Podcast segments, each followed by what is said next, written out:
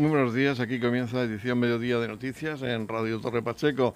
Estamos a lunes 17 de enero de 2022, comenzamos semana y esta jornada está marcada por la visita del consejero de Agricultura Antonio Luengo y el alcalde de Torre Pacheco Antonio León al tanque de tormentas que se encuentra junto a la estación depuradora de aguas residuales de Torre Pacheco y que va a tratar de paliar las inundaciones, va a recoger agua de lluvia y también proporcionará agua de riego para los agricultores.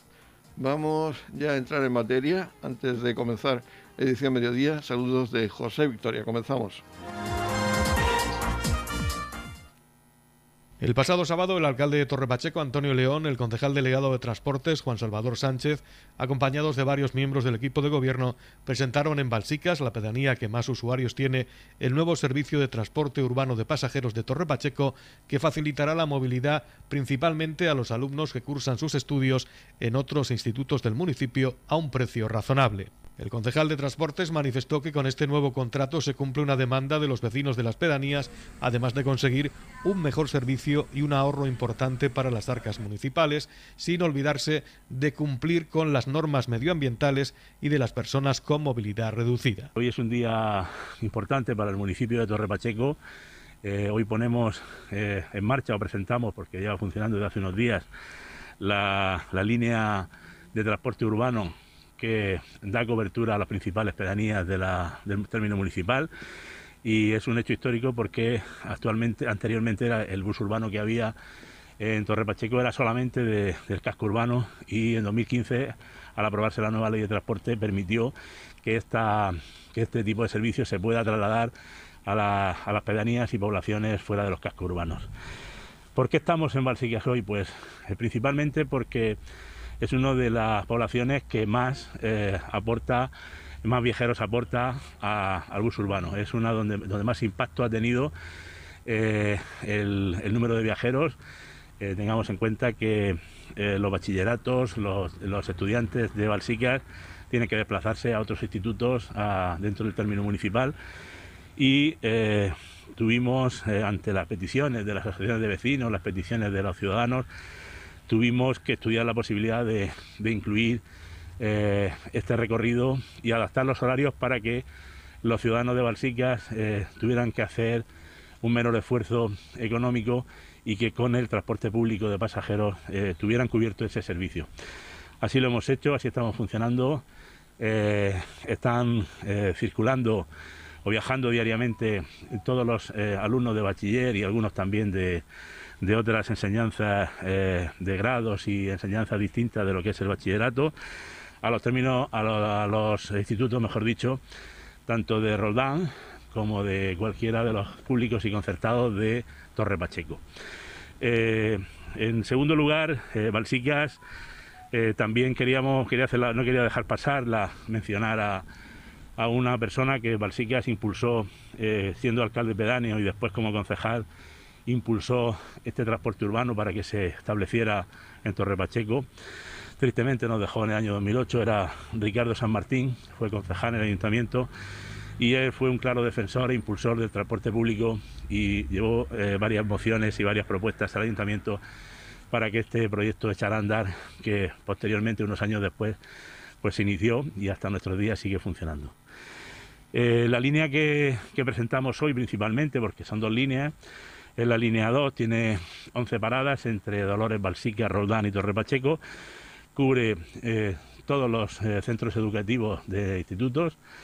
Eh, también cubre las estaciones de, la estación de autobuses y las líneas y las estaciones de, Renfe de Balsicas y, Torre Pacheco, pues para hacer posible esa interconexión con otras salidas y rutas hacia cualquier punto de la región de la región de Murcia. A la misma vez eh, se establece la, línea 1, ahí tiene 16 paradas con, con 8 frecuencias, 6 prácticamente completas y 2 de refuerzo a la salida de los institutos para dar cobertura a todos los estudiantes que a la salida del instituto tienen que regresar a su domicilio y que no tienen eh, derecho, por decirlo de alguna manera, de transporte escolar en el, en el término municipal de, Torre Pacheco. Eh, los autobuses que hoy presentamos son eh, dos autobuses que cumplen pues prácticamente toda la normativa medioambiental, son Euro 5, eh, el distintivo C verde, que es, eh, pues, es el último distintivo de los más actuales para poder circular con garantías medioambientales.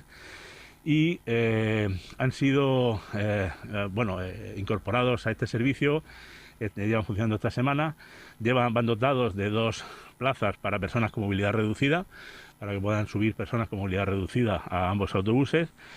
Y eh, quería eh, remarcar el esfuerzo que eh, pues la empresa ha hecho pues para poner el servicio en marcha en cuanto pues administrativamente ha sido ha sido posible. nada más agradecer a todos la asistencia aquí y bueno si queréis hacer alguna pregunta al respecto. ¿Cuándo comienza el recorrido y cuándo finaliza? Pues eh, bueno, el recorrido, los recorridos hay varios, hay varios recorridos como he comentado. Eh, de lunes a viernes los servicios. El primera, la primera línea empieza a las 7 y cuarto de la mañana y el último recorrido de, las, de la línea 1 es a las eh, 3 y media de la tarde. Acaba. Entonces, durante ese proceso, a partir del lunes estará ya todos los horarios puestos de las ambas líneas, de la 1 y la 2, en las cuales aparecerán por los diferentes recorridos eh, y, el paso del autobús en cada una de, de las paradas. Eh, hay cuatro, cuatro, dos idas y dos vueltas a pedanías, dos idas y dos vueltas a pedanías y cuatro idas y vueltas en, en casco urbano de Torre Pacheco eh, en distintos horarios porque muchos de ellos son eh, para cubrir, como he dicho anteriormente, la entrada y salida de todos los institutos y centros de formación del casco urbano de Torre Pacheco. ¿El dinero del billete? El billete, hay varias modalidades. Un billete ordinario, una persona que viene una vez y va a viajar hoy, por ejemplo, nada más un día, pues el billete cuesta un euro.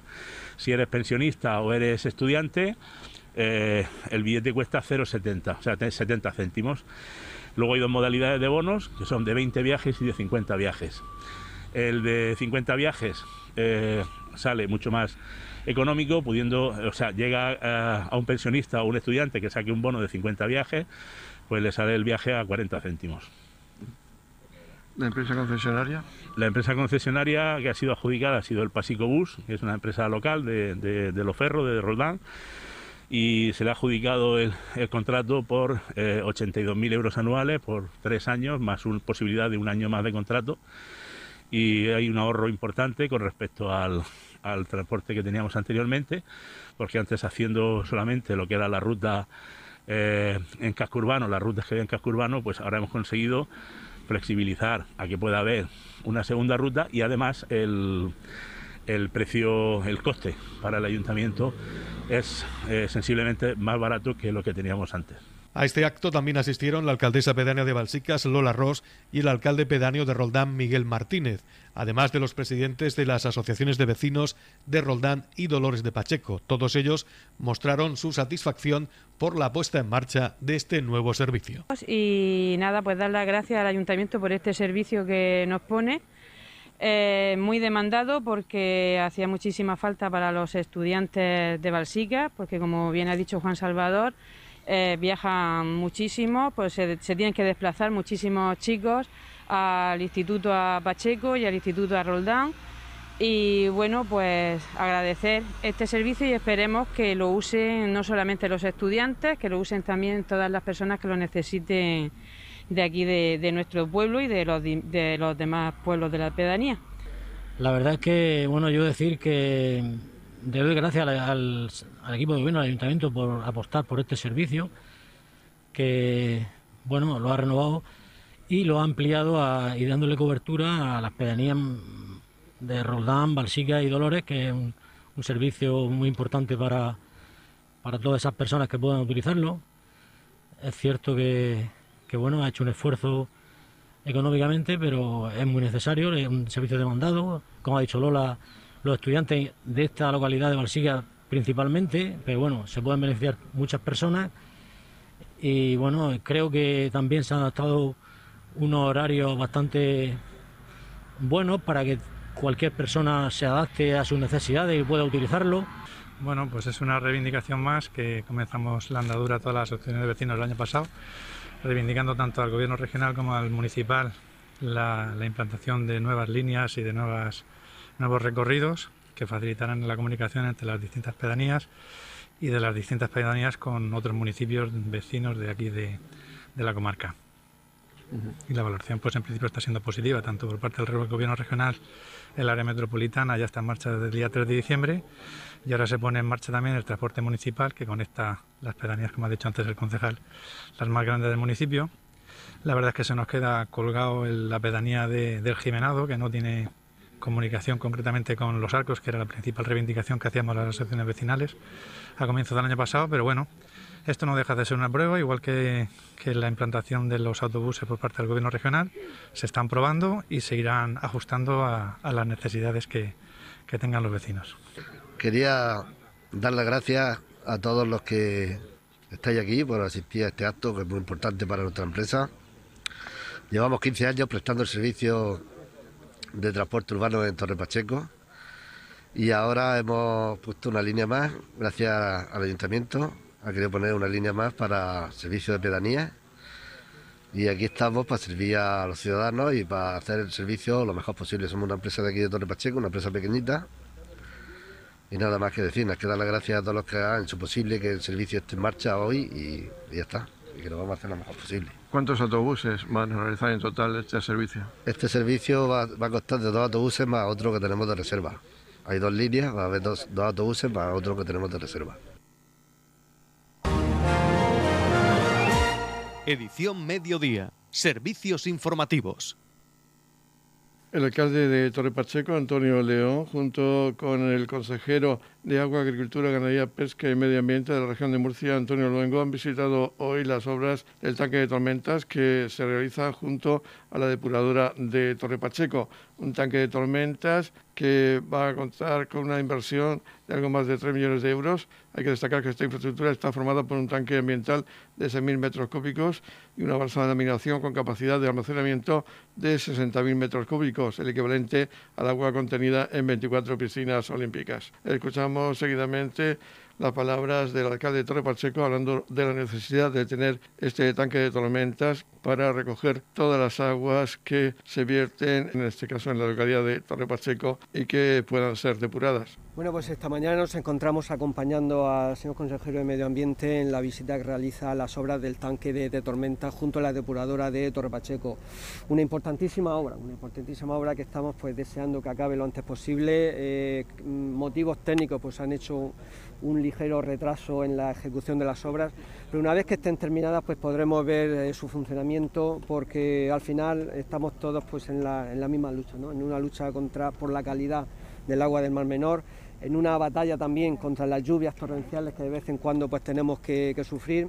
Eh, este tanque de tormentas pues podrá acoger todas esas aguas en caso de lluvias que entran dentro del alcantarillado. Tenemos pues la circunstancia de que muchas viviendas, muchos edificios tienen, su, tienen el desagüe de los, de, los, patios, de las terrazas, lo tienen conectado al alcantarillado, los simbonales que hay en la vía pública. Al final, cuando llueve, el agua que va por los tubos de saneamiento no solo son aguas residuales, sino que en ese momento de lluvia el mayor porcentaje son aguas pluviales, aguas pluviales que no puede... Eh, tratar la depuradora convenientemente y que hasta el día de hoy pues están siendo aliviadas directamente en la rambla del Albujón. Gracias a esta obra, pues esas aguas no se verterán directamente, podrán ser almacenadas y ser tratadas posteriormente por la depuradora. Por lo tanto, yo creo que es un motivo de, satisfacción el ver la marcha de las obras, el ver que a pesar de esos inconvenientes técnicos, pues siempre hay soluciones técnicas que pueden, pues que pueden remediar esos problemas y que estamos, como decía al principio, pues deseando que lo antes posible pues se puedan, se puedan acabar y que bueno y tendremos episodios, tendremos episodios de lluvia tristemente, de lluvia torrencial en los cuales pues se pondrá en funcionamiento este tanque de tormentas y podremos ver cómo la inversión realizada pues eh, tiene, eh, tiene una ventaja y tiene un beneficio muy importante para Torre Pacheco. Por su parte, el consejero de Medio Ambiente, Antonio Luengo, ha destacado que estas obras llevan retraso, sobre todo por el alto nivel freático con los que se han encontrado a la hora de hacer este tanque de tormentas y ha resaltado que para este verano estará culminado el mismo. El compromiso de nuestro presidente Fernando López Miras con la recuperación y la protección del mar menor es evidente y hoy es un día en el cual visibilizamos una actuación concreta encaminada precisamente a esa recuperación, a esa protección del mar menor y por supuesto encaminada a la mejora del medio ambiente. Con esta actuación, una inversión que supera los 3,6 millones de euros, se va a llevar a cabo pues dos eh, embalses, lo que es un embalse de laminación de 60.000 metros cúbicos y un tanque de tormentas de 6.000 metros cúbicos. Estamos hablando que va a permitir almacenar el agua de 66.000 metros cúbicos, que es el agua equivalente a 24 piscinas olímpicas. Estamos hablando que es el agua que circula por la red de saneamiento en pleno rendimiento de Torre Pacheco eh, para poder almacenar durante 12 horas el volumen de agua que va por esa, por esa red. ¿Qué se va a conseguir con esto? Lo explicaba muy bien el alcalde. Se va a conseguir evitar llevar a cabo cualquier, tipo de alivio en época eh, torrencial. hay que recordar también que la la depuradora de Torre Pacheco está sobredimensionada, estamos hablando de que es una depuradora que podría almacenar, podría gestionar el agua en torno a una población equivalente de más de 80.000 habitantes, tres veces eh, la población que hay en Torre Pacheco. ¿Qué ocurre? Que en épocas de lluvia, lo decía muy bien el alcalde, al no disponer el Ayuntamiento de Torre Pacheco de esa red separativa de aguas, muchas de esas aguas pluviales acaban mezclándose en la red de saneamiento y acaban pues colapsando la depuradora. En esos momentos es cuando hay que cesar de forma inmediata la entrada de agua en la depuradora. ¿Qué se pretende con este proyecto, con esta, con esta actuación? Se pretende evitar que ese agua se alivie hacia la rambla y por supuesto que se almacene. Tiene un doble componente, tiene un primer componente ambiental importante porque va a evitar que esas aguas que puedan tener concentración de, de, aguas residuales acaben aliviando hacia la rambla y también tiene un componente fundamental para poder reutilizar ese agua una vez acabados los diferentes episodios de lluvia. Eso se llama economía circular, eso se llama de seguir avanzando en lo que es la excelencia en la gestión del ciclo del agua. Por eso yo quiero agradecer, por supuesto, pues a todos aquellos que están trabajando de forma contundente en la recuperación del Mar Menor. Bien lo decía el alcalde, es una obra que tenía que estar ya terminada, una obra que se prevé que termine este verano, una obra que sufrió en primer lugar los retrasos para pues, inicialmente para poder, porque no se disponía de los terrenos por parte del ayuntamiento, ya se superó esa fase, el ayuntamiento puso a disposición los terrenos y por lo tanto se, inició. Y luego tuvimos un inconveniente también importante durante la ejecución de la obra y es precisamente el nivel freático. El nivel freático en esta zona está muy alto y eso pues dificultó pues lo que es la la ejecución del proyecto tuvo que hacer una modificación importante del mismo, incluso un dimensionamiento diferente de la actuación. De ahí ese retraso y de ahí ese, ese, retraso que se llevó precisamente para poder ejecutar la actuación. Yo desde aquí también quiero hacer un llamamiento, en este caso al Ministerio. Hace ya más de tres años que la comunidad científica viene advirtiendo de la importancia de llevar a cabo actuaciones encaminadas a extraer agua del acuífero para bajar el nivel freático, porque eso también eh, contribuiría de forma directa a la recuperación del Mar Menor. Tres años que han caído en vano, tres años en los cuales el Ministerio, a través de la Confederación, no ha ejecutado ni un solo proyecto encaminado a extraer esa agua lo que estamos visitando hoy aquí es una consecuencia de esa no ejecución de lo que dice la comunidad científica. El nivel freático está muy alto, está habiendo una interferencia importante de agua con el mar menor y también puede ser que pudiera poner en riesgo lo que es la estabilidad de los diferentes edificios y construcciones que hay en el entorno del mar menor. Es algo que no podemos obviar. Por eso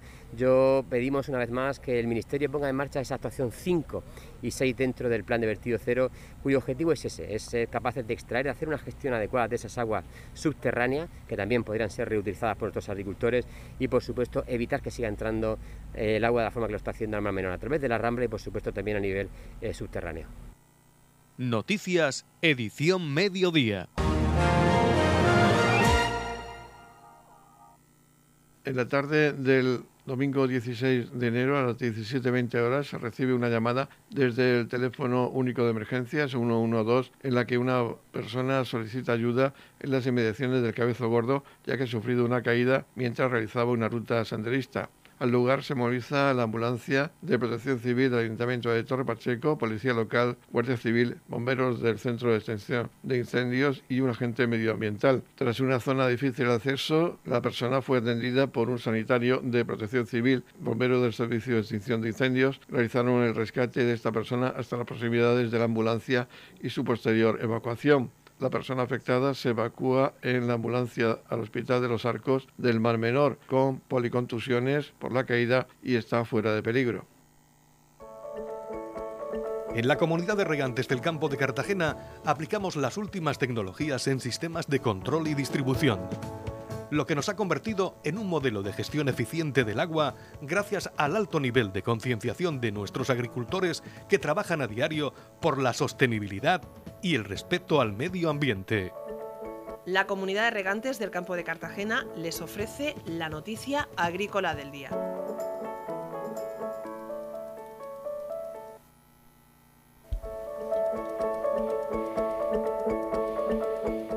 En la información agrícola del día vamos a hablar de Agroseguro, que cierra 2021 como el segundo año con más indemnizaciones, en total 722 millones.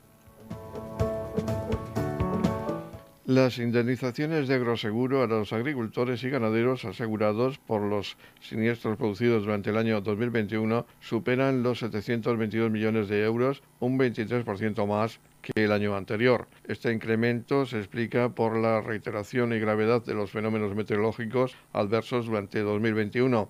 El campo español ha sufrido los efectos de extremas heladas y nevadas durante el invierno y el comienzo de la primavera, a las que sucedieron durante los siguientes meses intensas borrascas cargadas de viento y lluvia tormentas de pedrisco, inundaciones y olas de calor. Además, durante agosto y septiembre se produjeron dos depresiones aisladas en niveles altos, Dana, que causaron graves daños por su amplia extensión geográfica, afectando a una decena de comunidades autónomas al mismo tiempo. Como resultado, 2021 se cierra con la segunda cifra más alta de indemnizaciones en los 42 años de historia del seguro agrario, solo superada por 2012, año en que además de otros riesgos se vivió una gran sequía, probablemente el de mayor potencial de daños. Por tanto, la cifra alcanzada en 2021 resulta especialmente reseñable, ya que se ha registrado en un año con poca incidencia de daños por sequía. En total, Agroseguro ha recibido más de 122.000 siniestros agrícolas,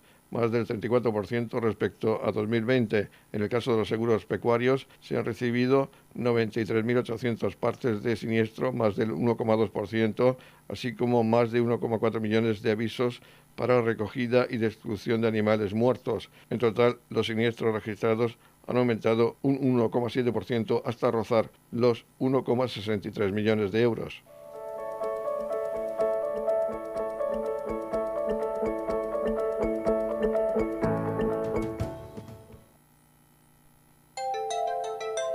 En la comunidad de regantes del campo de Cartagena aplicamos los últimos avances en innovación y desarrollo al servicio de una agricultura de regadío eficiente y respetuosa con nuestro entorno. Por la sostenibilidad y el respeto al medio ambiente, Comunidad de Regantes del Campo de Cartagena.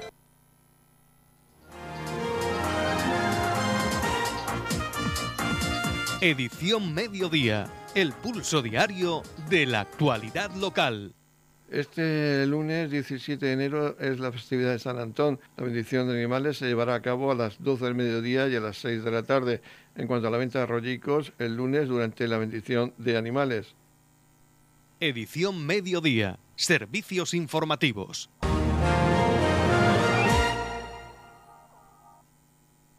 El sábado, día 15 de enero, tenía lugar en el Velódromo Municipal de Torre Pacheco la Liga Nacional de Pista, organizada por la Federación de Ciclismo de la región de Murcia. Nuestro compañero Teodoro Fructuoso hablaba con Pablo Bernal, el seleccionador regional de ciclismo en pista, acerca de este acontecimiento deportivo. Eh, bueno, bien, de momento contentos con, con la participación porque ha venido gente de toda la de toda España y bueno, empezó el día un poco húmedo y mojado con el tema de la lluvia, pero gracias aquí a los servicios del ayuntamiento hemos podido secar la pista a tiempo y, bien, de momento no hemos tenido incidencias, no hemos tenido caídas y nada, que los chicos disfruten y, bueno, y que hagan el mejor puesto posible porque bueno, esta carrera está enfocada para el Campeonato de España, para tener la mínima y ya está, sobre todo eso, que los murcianos entren lo más adelante posible. ¿Cuál es el resultado que están obteniendo hasta el momento los murcianos en esta liga de pista? Pues mira, tenemos un pachequero que corre en el club de Roldán que se llama Pedro, que ha hecho primero en velocidad, o sea, bastante bien. Y los demás murcianos bien. Tercero también ha hecho Monpeán del club de, de Neto del Lobo de Alcantarilla.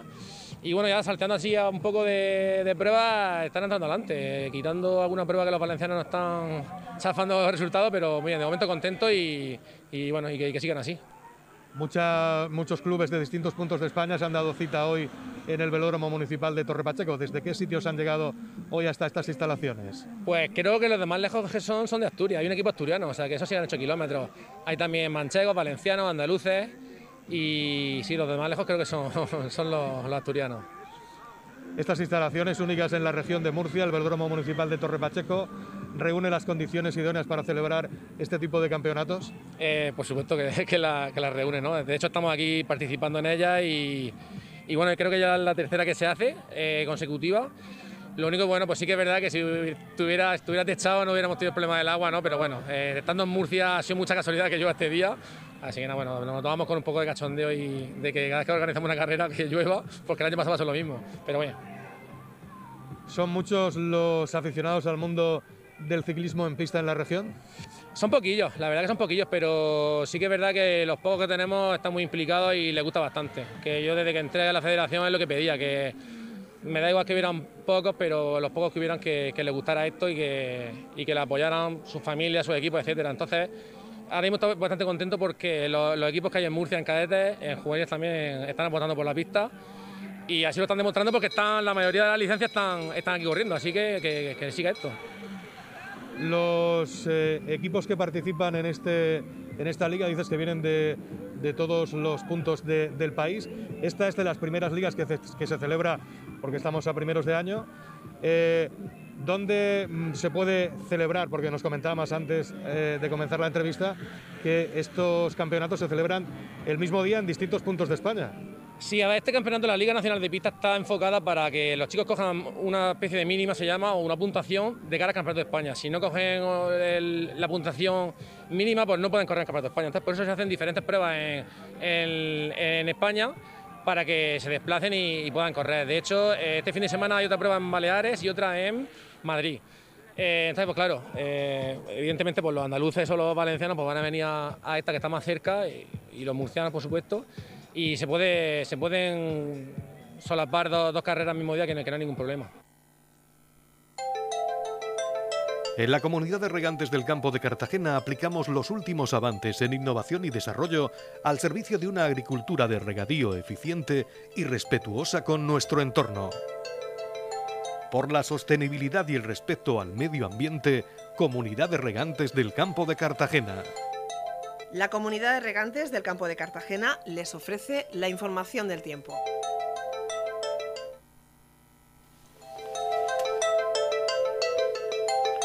El tiempo listo para hoy lunes 17 de enero en la región de Murcia es de cielos poco nubosos o despejados, salvo por algunos intervalos nubosos al principio y al final del día en la costa.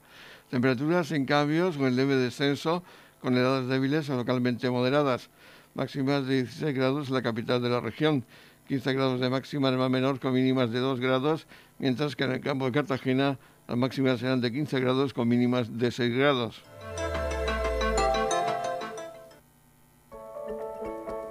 En la comunidad de regantes del campo de Cartagena aplicamos las últimas tecnologías en sistemas de control y distribución lo que nos ha convertido en un modelo de gestión eficiente del agua gracias al alto nivel de concienciación de nuestros agricultores que trabajan a diario por la sostenibilidad y el respeto al medio ambiente.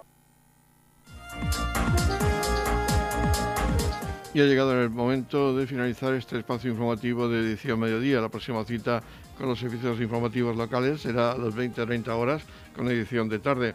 Recuerden que la información regional viene a continuación gracias a los servicios de noticias de Radio Nacional de España y tendrán toda la información de lo que ocurre también en la región de Murcia. Recuerden que este espacio informativo de edición mediodía lo pueden ustedes escuchar en los podcasts de Radio Torre Pacheco. Feliz sobremesa, muchas gracias por seguirnos cada día y muy buenas tardes.